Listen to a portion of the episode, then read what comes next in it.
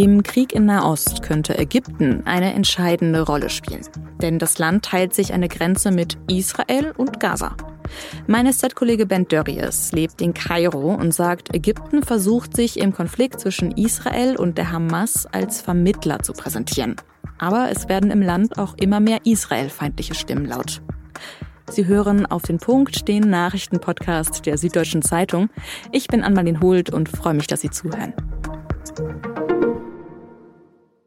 Es gibt im Gazastreifen nur einen einzigen Grenzübergang, der nicht von Israel kontrolliert wird. Den Grenzübergang Rafah an der Grenze zu Ägypten. Und das ist auch der einzige Grenzübergang, über den seit einer Woche Hilfsgüter nach Gaza gelangen können. Lebensmittel, Wasser, Medizin, alles gut verpackt in großen Lastwagen. Israel erlaubt das, nachdem die USA vermittelt haben. Und Ägypten hat versprochen, die Grenze jetzt erstmal dauerhaft offen zu halten aber eben nur für Hilfskonvois und nicht für Menschen, die aus dem Gazastreifen flüchten. Dabei hatte Israels Regierung immer wieder vorgeschlagen, dass Ägypten Flüchtlinge aus Gaza aufnehmen könnte. Aber Ägypten will das nicht.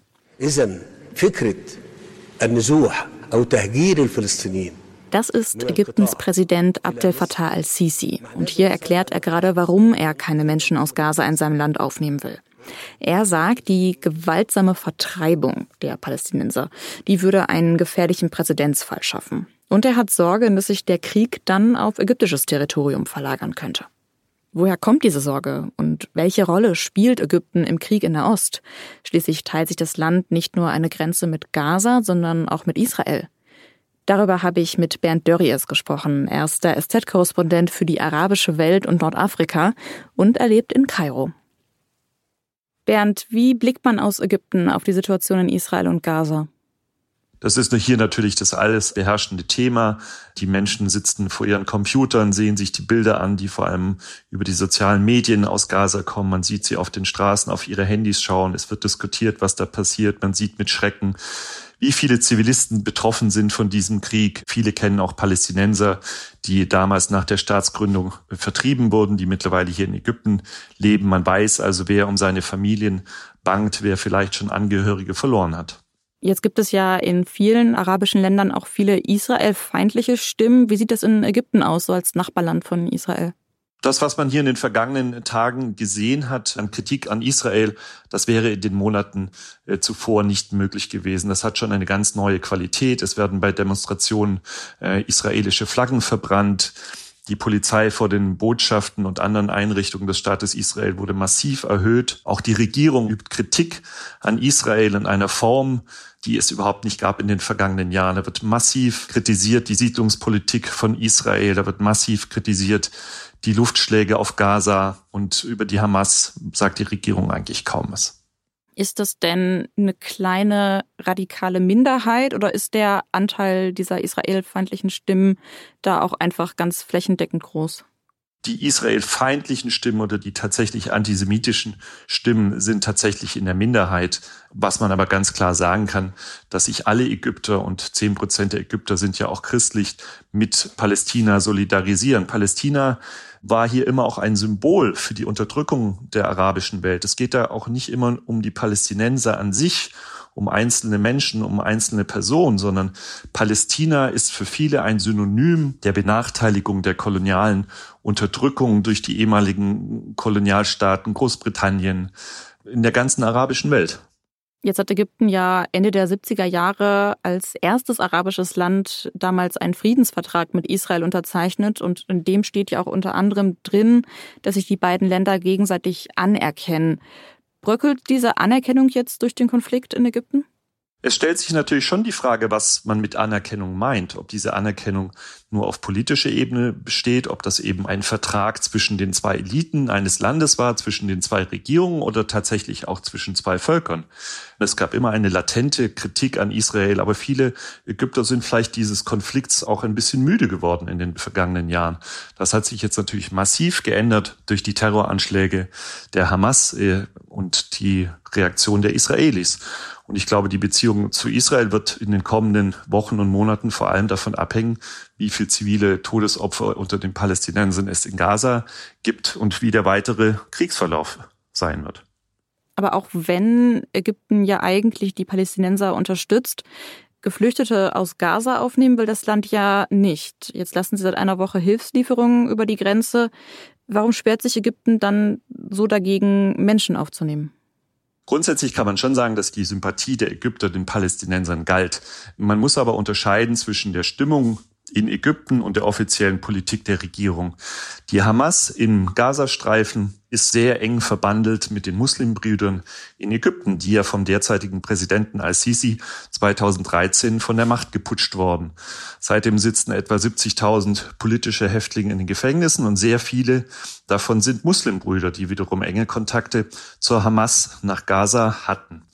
Deshalb hat die Regierung hier auch die Grenze zu Gaza weitgehend dicht gemacht. Also auch schon vor dem Konflikt war es eigentlich kaum möglich, aus den palästinensischen Gebieten nach Ägypten zu kommen. Man brauchte da eine ganze Reihe von Sondergenehmigungen. Und an vielen Tagen war die Grenze einfach zu. Der Bereich Sinai im Norden Ägyptens ist schon seit vielen, vielen Jahren eine Sicherheitszone. Es gab dort Terrorgruppen, die mit dem IS verbandelt sind, die dort Anschläge gemacht haben. Der andere Aspekt, warum man nicht im großen Stil möchte, dass Palästinenser nach Ägypten kommen, ist, dass man Angst hat, dass es eine Vertreibung gibt. Dass es genauso eine Vertreibung gibt, wie es die Nakba war nach der Staatsgründung Israels, wo durch die folgenden Konflikte und Kriege sieben bis 800.000 Palästinenser gezwungen waren, ihre Heimat zu verlassen und seitdem auch nicht wieder zurück konnten. Man möchte also nicht, dass Israel versucht, das palästinensische Problem einfach so zu lösen, dass man die Menschen aus Gaza auf ägyptisches Territorium abschiebt. Aber gibt es vielleicht doch noch eine Chance, dass Ägypten da vielleicht seine Meinung ändert? Ähm, aus humanitären Gründen wäre es ja erstmal gut, Geflüchtete aufzunehmen. Wie schätzt du da die Chancen ein? Das kann ich mir überhaupt nicht vorstellen. Ich glaube, dass in einigen arabischen Ländern und vielleicht auch in, in Washington überlegt wurde, Ägypten anzubieten, dass man ihnen massive Wirtschaftshilfe gibt. Das Land steckt in einer schweren wirtschaftlichen Krise. Ägyptische Vertreter haben aber immer wieder deutlich gemacht, dass man auf keinen Fall zulassen will, dass Hunderttausende Palästinenser auf ägyptisches Territorium kommen. Der Präsident al-Sisi hat wütend mal Gesprächspartnern gesagt, Israel solle doch die Flüchtlinge in die Negerwüste auf israelischem Gebiet lassen. Da sehe es ja auch nicht viel anders aus. Wenn man sich jetzt mal die gesamte Region anschaut, Ägypten hat eine Grenze zu Israel und eine Grenze zu Gaza. Welche Rolle spielt denn das Land jetzt in dem Konflikt? Ägypten war lange der Vermittler zwischen Israel und der Hamas, weil man zu beiden Regierungen Drähte hatte, Kanäle offen hatte. Man hat dort immer wieder Waffenstillstände vermittelt. Aber die Rolle als richtige Regionalmacht, die, die das Palästinenserproblem nochmal grundsätzlich angeht, nochmal grundsätzlich versucht, zu einer Zwei-Staaten-Lösung zu kommen, diese Macht hat Ägypten nicht. Ägypten war früher mal die Regionalmacht äh, in der arabischen Welt, steckt jetzt mittlerweile aber in einer tiefen Wirtschaftskrise muss die arabischen Nachbarn am Golf immer wieder um Geld anbetteln und hat diese Rolle der Regionalmacht an Saudi-Arabien verloren. Durch den Konflikt jetzt sieht aber vor allem Al-Sisi, der sich auch gerade im Wahlkampf befindet und nicht sonderlich populär ist bei der Bevölkerung, aber schon natürlich die Chance, etwas von dieser alten Macht äh, zurückzubekommen. Er engagiert sich massiv, auch wenn es um die Befreiung der Geiseln gibt, hat da schon erste Erfolge verkünden können. Israel hat ihm jetzt bei den letzten zwei Geiseln, die freigelassen wurden, auch nochmal speziell persönlich gedankt. Ja, danke dir, Bernd, für deine Einschätzung. Und wie es weitergehen wird in der Region, wirst du dann für uns ja auch verfolgen. Danke. In Brüssel beraten sich seit Donnerstag die Staats- und Regierungschefs der EU bei einem Gipfel. Am Freitag haben sie sich auf eine gemeinsame Erklärung geeinigt, in der die EU zu humanitären Korridoren und Feuerpausen in Israels Kampf gegen die Hamas aufruft. Außerdem stand am zweiten Tag des EU-Gipfels die Asylpolitik im Fokus und die Staats- und Regierungschefs haben auch nochmal über Unterstützung für die Ukraine gesprochen. Wir haben in diesem Jahr ja schon oft über Warnstreiks bei der Deutschen Bahn gesprochen. Damals ging es um Tarifverhandlungen mit der Eisenbahngewerkschaft EVG. Naja, und jetzt verhandeln die Lokführer mit der Bahn über einen neuen Tarifvertrag und die Deutsche Lokführergesellschaft, GDL, die hat auch schon mal vorgewarnt, dass sie bald streiken könnte. Die Deutsche Bahn will Streiks unbedingt verhindern, jetzt gerade in der Weihnachtszeit.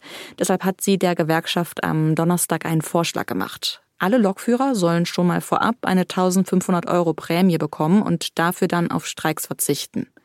Und außerdem soll eine Schlichtungskommission von Anfang an die Tarifverhandlungen begleiten. Die GDL hat das erstmal abgelehnt. Losgehen sollen die Tarifverhandlungen Anfang November. Wenn ich mir so anschaue, was gerade so in der Welt passiert, die Kriege, die humanitären Krisen, dann finde ich das manchmal schwer, das auszuhalten, weil eben so viele schlimme Dinge gleichzeitig passieren. Meine Kollegin Barbara Vorsammer hat darüber mit dem britischen Autor Oliver Bergman gesprochen. Sie hat ihn gefragt, was man tun kann, damit das politische Weltgeschehen nicht auf die psychische Gesundheit schlägt. Und was Bergman gesagt hat, das hat mich erstmal überrascht, nämlich, dass positives Denken auf Dauer nicht glücklich macht. Das gesamte Interview habe ich Ihnen in den Show Notes verlinkt. Redaktionsschluss für Auf den Punkt war 16 Uhr, produzierte die Sendung Julia Ongert. Vielen Dank dafür. Und Ihnen vielen Dank fürs Zuhören und ein schönes Wochenende.